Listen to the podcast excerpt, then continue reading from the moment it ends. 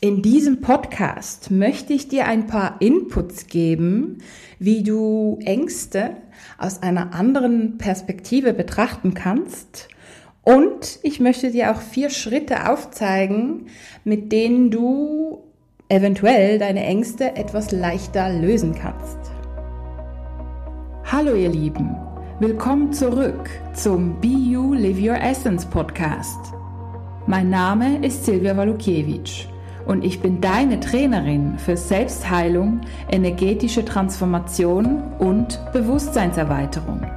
Und mit diesem Podcast bekommst du Tipps, Geschichten und anwendbare Techniken, mit denen du immer mehr innere und äußere Erfüllung erschaffen kannst.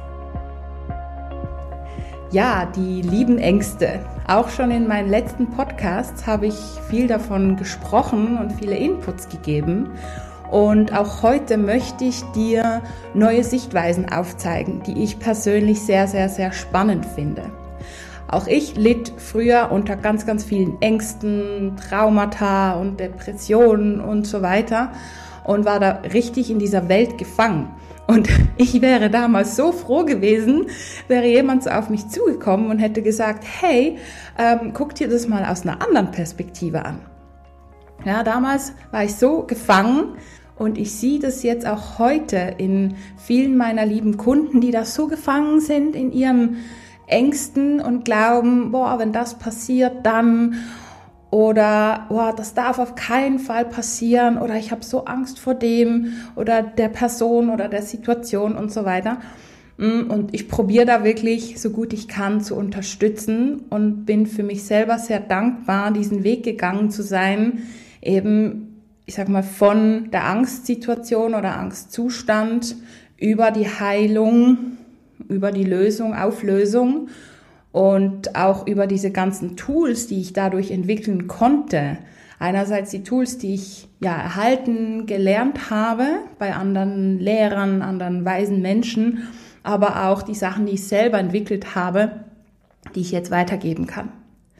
Ja, wenn wir uns das ganz, ganz genau anschauen, ja, wenn wir vor was Angst haben, vor was oder vor jemand, dann haben wir in Wirklichkeit nicht vor der Person oder vor der Situation oder vor der Sache, vor dem Ding, wie auch immer, Angst, sondern vor der Emotion, die wir damit verbinden. Ja, also das ist ganz, ganz wichtig. Wir haben nicht Angst vor der Situation, der Person oder der Sache, sondern vor der Emotion, die wir persönlich damit verbinden. Das ist ganz wichtig. Und dazu gebe ich dir jetzt gerne ein paar Beispiele, um das genauer zu betrachten. Das Beispiel Trennung. Wenn eine Beziehung auseinandergeht. Ja, viele Menschen denken, nein, Trennung, ich will doch nicht verlassen werden ähm, ich kann mich auch selber nicht trennen, das wäre zu dramatisch, mein Partner würde leiden und ich kann ihm doch das nicht antun, ich kann ihr das nicht antun und so weiter. Ja, also viele assoziieren mit der Trennung eher was Trauriges.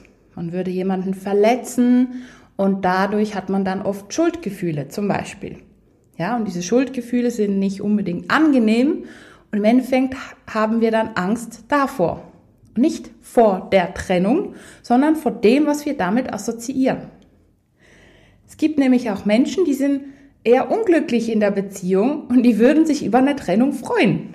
Die würden sagen, yes, endlich hat er es oder sie es hat es gemerkt und hat sich getrennt, oh, ich bin so frei. Ja, also die Menschen assoziieren dann mit der Trennung was Positives. Und andere wiederum was, Anführungszeichen, Negatives. Ja, also es geht dann immer um die ähm, Assoziation, die wir eben mit der Trennung jetzt an diesem Beispiel haben. Dann gibt es natürlich noch andere Beispiele. Der Tod. Viele von uns denken, Tod, nein, ich will doch nicht sterben. Und wie geht's dann nach dem Tod weiter? Und es muss vielleicht sehr ähm, ja, schmerzvoll sein zu sterben. Beispielsweise, ja, viele von uns assoziieren was Krasses damit.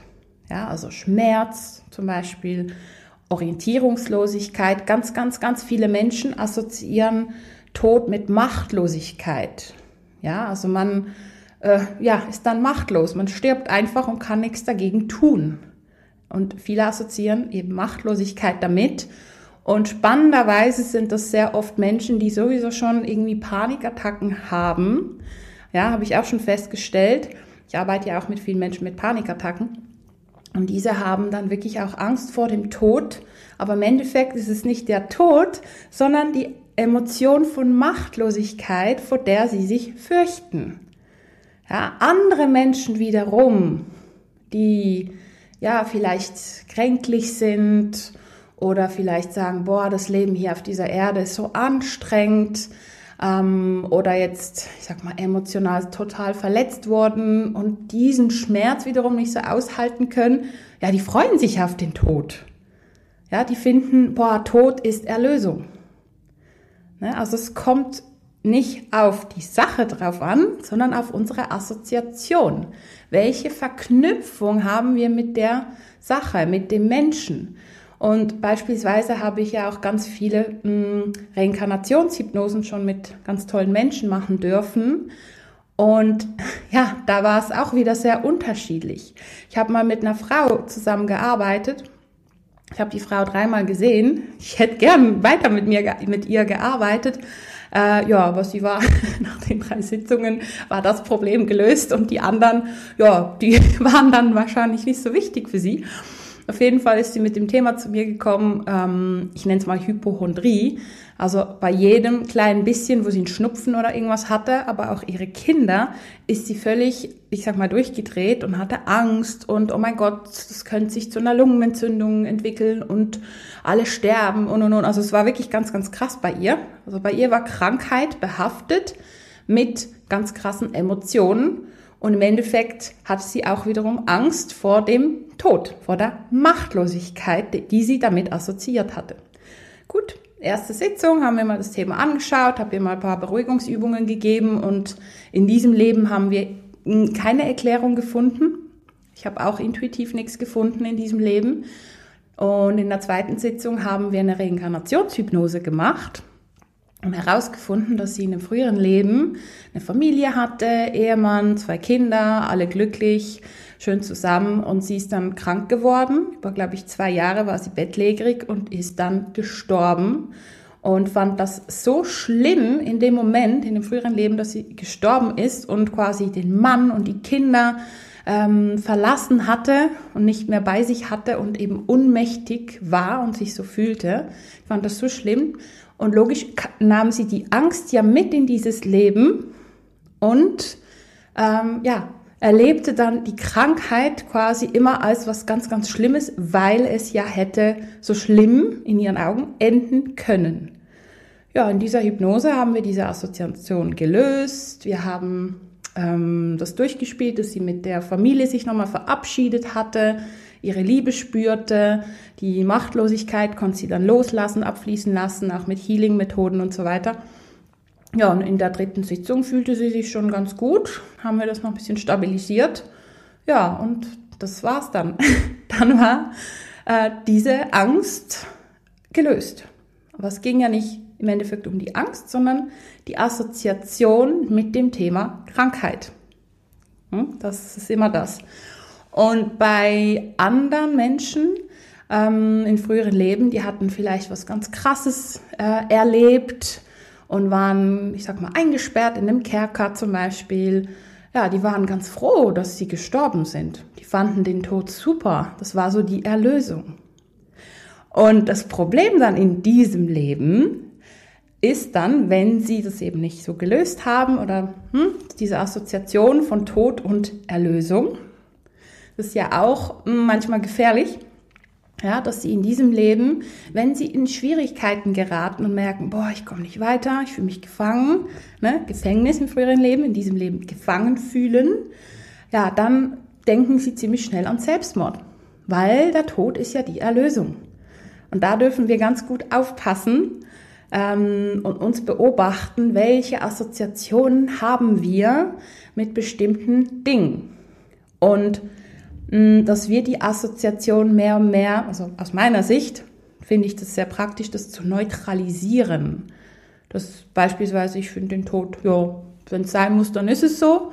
Kann sehr positiv sein, kann vielleicht schmerzhaft sein, aber ich habe keine, ich sag mal, klare ähm, Assoziation dazu. Ich fände es natürlich schade, ich habe noch viel zu tun hier, aber es ist so, ja, dann wäre es halt so. Ja, dann ist man neutral. Und laut dem Spirituellen ist es ideal, eigentlich neutral zu sein. Dann ist man offen, dann ist man frei.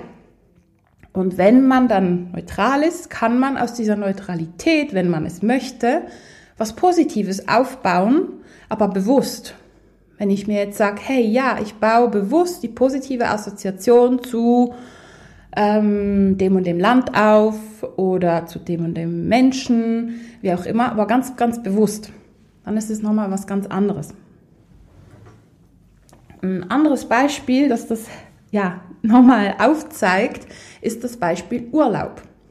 Die meisten Menschen freuen sich ja auf den Urlaub und assoziieren damit Ruhe und Entspannung und Zeit für sich und und und. Ja, wiederum kenne ich Menschen, die haben Angst vor dem Urlaub, weil die nicht wissen, was sie mit sich anfangen sollen. Ja, die sind dann mit sich selber konfrontiert und finden, oh Gott, Urlaub, mein Gott, nee, oh oh, was mache ich denn da?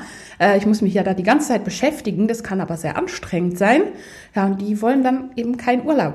Das sind meistens so Burnout-Menschen oder Burnout-Menschen mit Tendenzen zu Burnout, so, so muss ich sagen, ähm, die lieber ganz viel auch arbeiten, natürlich dadurch gewisse Ängste ähm, wiederum mit Arbeit, sage ich mal, kompensieren und die Anerkennung vielleicht erhalten, sich nicht mit sich selbst konfrontieren müssen und und und. Ja, und dann äh, haben sie natürlich Angst, oh Gott, Urlaub. Ja, das ist nochmal eine andere Assoziation, also ganz spannend. Und an dieser Stelle lade ich dich ein, folgende vier Schritte durchzugehen. Der erste Schritt, wenn du jetzt merkst, oh, da ist irgendwas, eine Person beispielsweise oder eine Situation und du spürst, nee, das will ich nicht oder oh, das nervt mich oder ich finde es anstrengend. Okay, spür mal rein, was ist deine Assoziation damit? Wieso hast du davor Angst? Wenn du beispielsweise vor einer Person Angst hast, überleg dir, vor was genau? Ist es, weil die Person ähm, dich quasi aus deinem Gleichgewicht bringt, beziehungsweise du dich aus deinem Gleichgewicht bringen lässt? Oder ist es, weil die Person so ein kleiner Energievampir ist und ständig irgendwas von dir will und du kannst irgendwie nicht Nein sagen, ja, und du quasi Angst hast, dass sie über deine Grenzen geht, zum Beispiel. Ja, also schau in erster Linie, was ist deine Assoziation mit der Person oder der Situation, die du fürchtest. Im zweiten Schritt untersuch das nochmal ein bisschen genauer und schaue, ist es mental, emotional oder beides? Ist es einfach, Anführungszeichen, einfach eine Emotion von eben, ich habe Angst vor Machtlosigkeit, ja, dann wird Machtlosigkeit der emotionalen Ebene.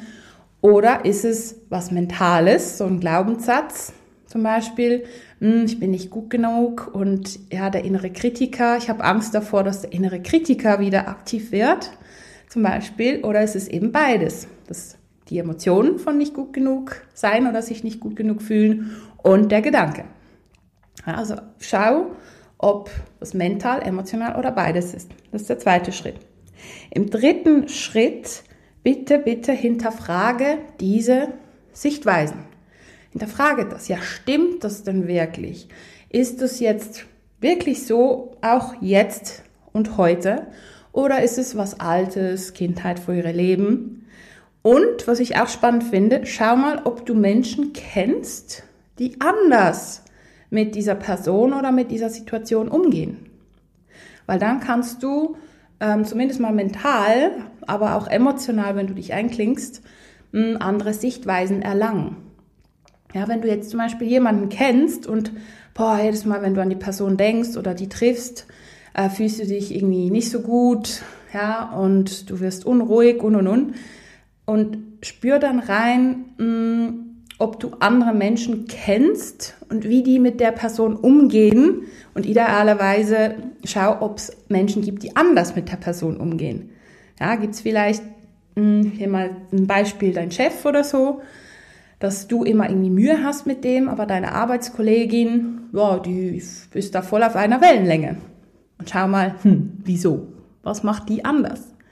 Ja, und wenn du da niemand kennst, dann guck einfach, hey, was könnten andere Möglichkeiten sein?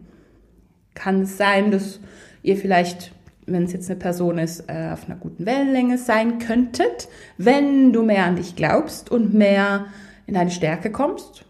Kann es sein, dass deine Aufgabe ist, dich besser abzugrenzen und ja, die Person dann auch die Grenzen wahrnimmt und die Interaktion dann ganz anders ist?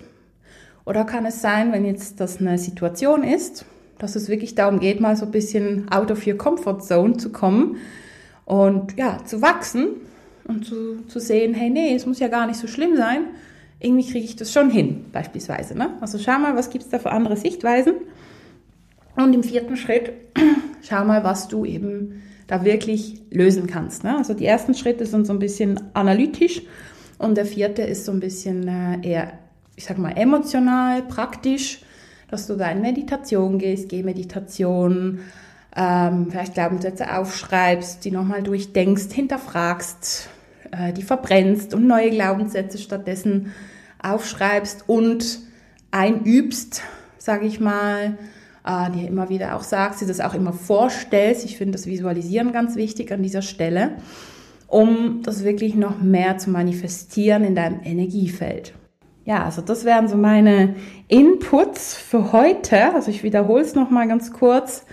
Ähm, ganz wichtig, deine Angst oder Furcht vor etwas bezieht sich nicht auf die Situation oder die Person, sondern auf deine Assoziation damit. Und im Endeffekt hast du Angst vor der Emotion, die da auftauchen könnte. Und das kannst du betrachten, indem du die vier Schritte gehst. Erstens mal finde deine Assoziation heraus. Zweitens, ist sie mental oder emotional oder beides? Drittens, hinterfrage die mal und schau mal, ob es andere Sichtweisen gibt. Und viertens, löse es. Löse es auf deine eigene Art und Weise, durchfühlen, durchfließen lassen, energetische Methoden, Glaubenssätze umschreiben, Klopfen gibt es auch so eine Methode, EFT und und und. Genau, probier es mal aus. Ich wünsche dir ganz viel Freiheit und ja, eine Erweiterung deiner Comfort Zone. Ich wünsche dir viel Freude beim Anwenden und freue mich, dich schon bald in meiner nächsten Podcast-Folge begrüßen zu dürfen. Alles Liebe und bis bald. Deine Silvia Walukiewicz von Be You Live Your Essence.